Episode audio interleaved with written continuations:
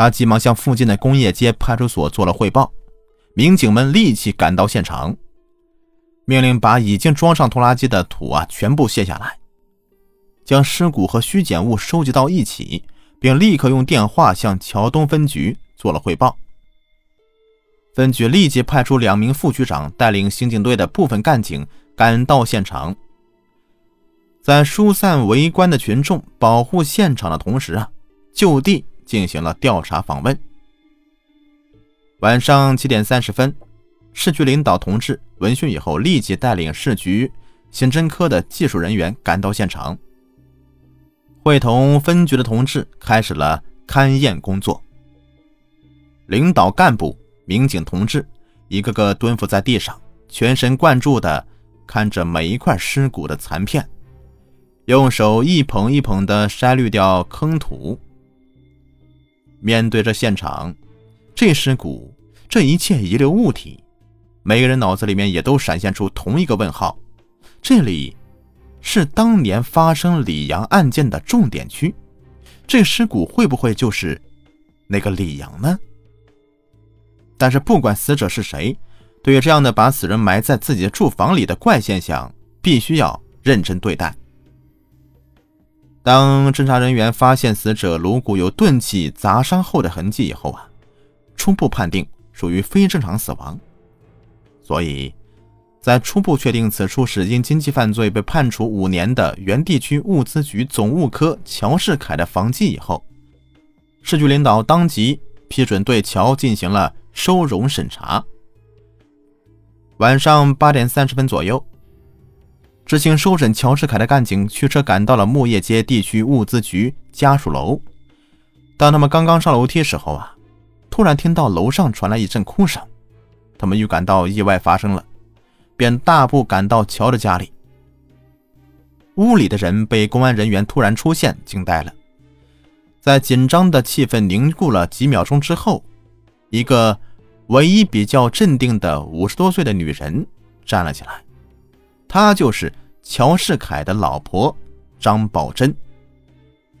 那死灰色的、松坠的眼泡里，两道冷漠的目光与公安人员对视着，有气无力的从两唇间挤出一句话：“乔世凯死了。”那具尸体横躺在卧室的床榻上，惨白的方脸上几条横肉松弛了。嘴角溢流着一点没有擦净的咸液，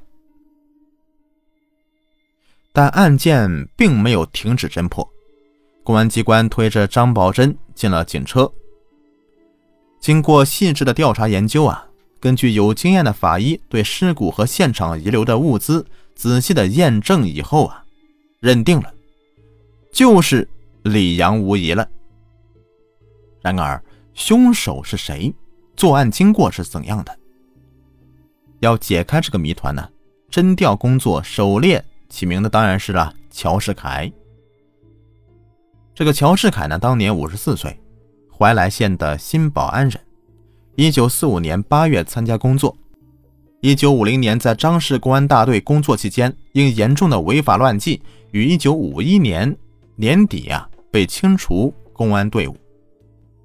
一九五四年，在市党委校工作期间，因贪污问题受留党观察处分。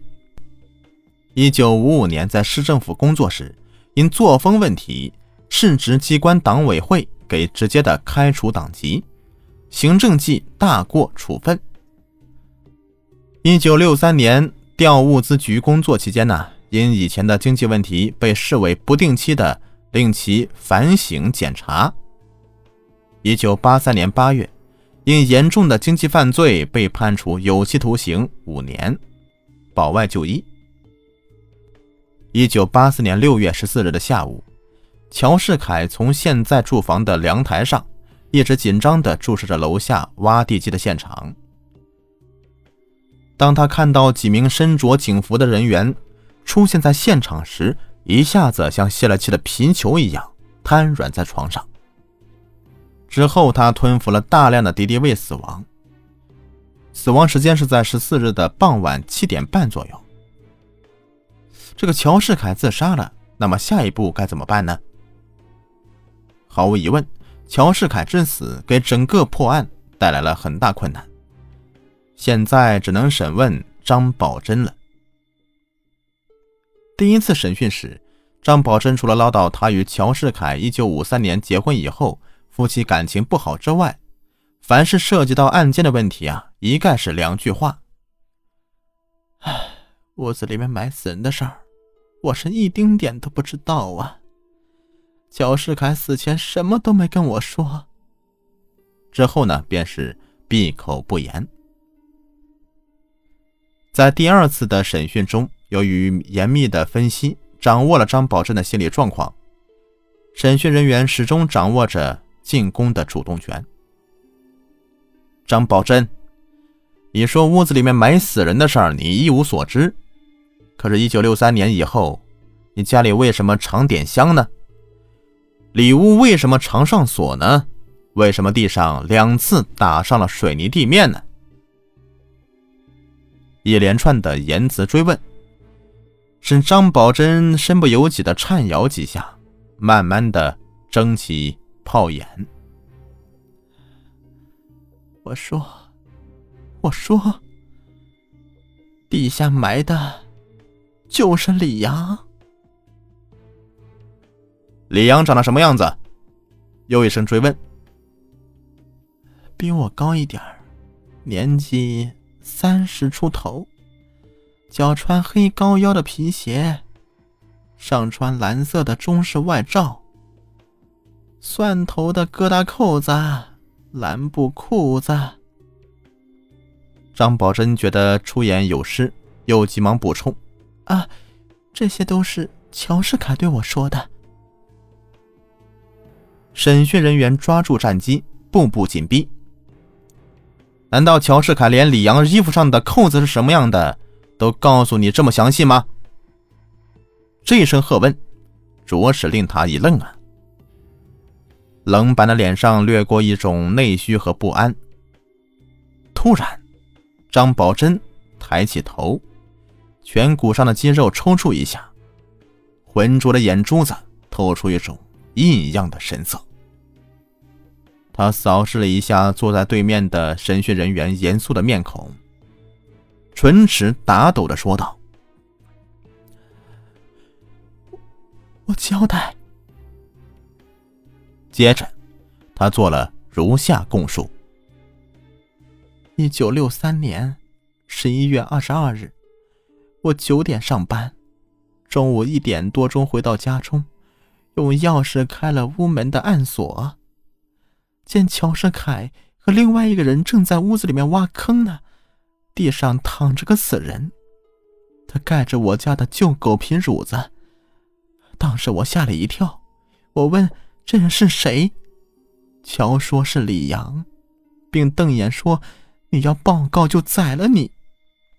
另外一个人也说你要报告，就连你也埋在这里。我说我不说。他们就揭开狗皮褥子往坑里抬的时候，我看到李阳穿的衣服、鞋子。以后啊，我就上班去了。记录员记下了张宝珍的每一句供词。张宝珍讲着讲着，似乎是由于清肺吐心了，竟声泪俱下。这个张宝珍，他真的是彻底的缴械了吗？领导小组。是召开了会议，反复研究着张宝珍的供词和调查所获取的证明材料，一致认为以上供述是欺骗，是编造的。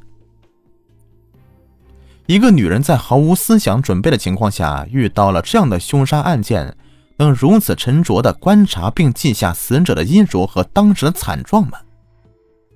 在他没有参与的情况下，乔和同案犯在杀人现场尚未做处理完的情况之下，会那样的轻易的让其离开现场，脱离控制吗？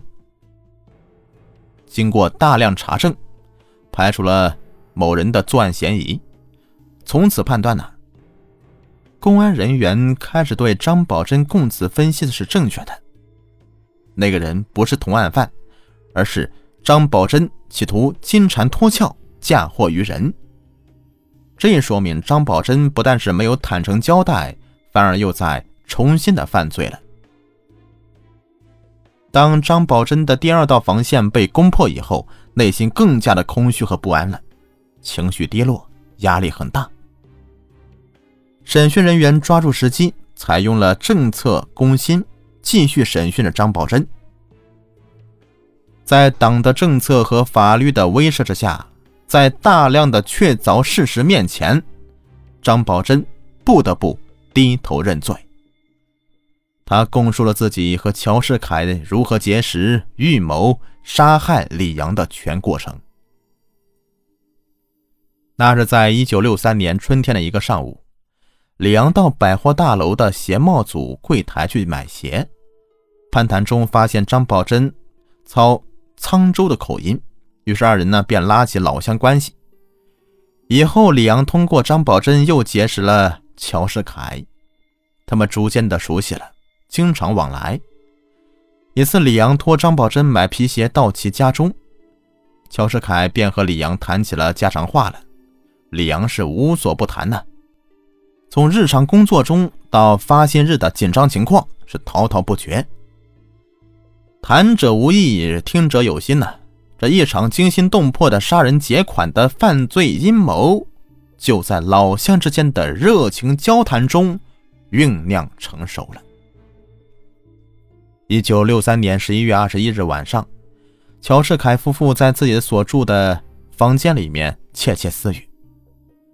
明天就是二十二日，是李阳提款的日子，我不上班真的是天赐良机啊！到时候你我如此这般这般这般这般呢？第二天早晨七点钟，张宝珍来到了百货大楼上班。九点钟，借吃早饭的机会，匆匆赶回家里。他打开暗锁，在屋子里面站了一下，突然感到内心一阵的惊悚。尽管她和丈夫反反复复的进行策划，尽管乔世凯老谋深算的样子在她心中占据了压倒一切的位置，可那绷紧的心弦还是一直提到嗓子眼儿。十点多钟。外面的车子响了，先进来的是李阳，后面跟着的是乔世凯。这时候，张宝珍假装镇定，像以往那样，把李阳招呼到里屋的床上坐下，张罗着沏茶倒水。李阳把绿色帆布包放在床上，对拿起水壶的张宝珍连说：“啊，不喝，不喝。”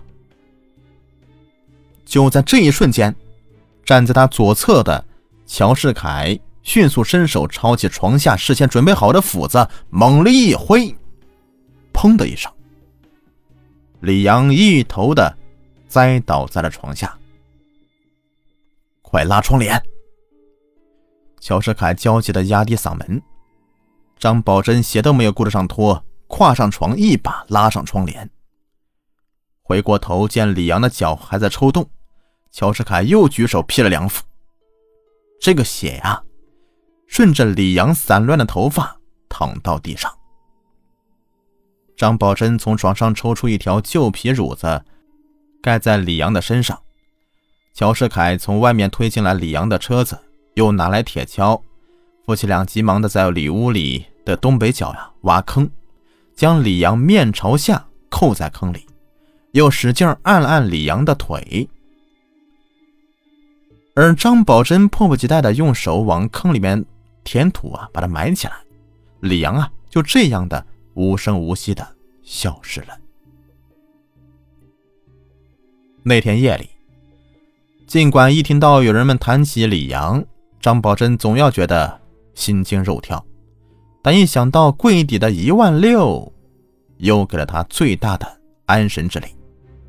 后来呢，这个尸臭带来了麻烦，只有求助于香薰了。后面又请人过来打了水泥地面。